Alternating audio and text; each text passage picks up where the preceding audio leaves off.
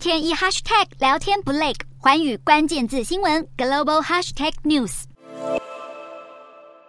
乌俄战争影响下，国际能源价格持续高涨。尽管美国已经提振原油产量，四月达到每日生产一千两百多万桶，但美国汽油零售价仍高。二十四号全美汽油零售价为每加仑台币一百三十五点八元，比去年上涨百分之五十一。柴油价格为每加仑台币一百六十四点六四元，与去年相比涨幅超过百分之七十。近日，美国再次释放四千零一十万桶石油储备。面对美国东岸的柴油供应中断危机，拜登正考虑释出最多一点八亿桶柴油一。应急，除了增产原油以及释放原油储备，外电消息指出，美国拜登政府已经考虑限制能源出口。专家指出，美国原油库存之低前所未见。美国原油库存下降，导致国际油价二十五号上涨。纽约西德州中级原油七月交割价上涨百分之零点五，布兰特原油七月交割价上涨百分之零点四。美国能源资讯署指出，二十号当周的美国原油库存减少一百万桶，汽油库存下降五十万桶，蒸馏油库存增加一百七。十万桶，美国考虑限制石油出口，引起当地石油生产商反弹。相关组织认为，俄乌战争持续，限制能源出口只会导致市场更不稳定，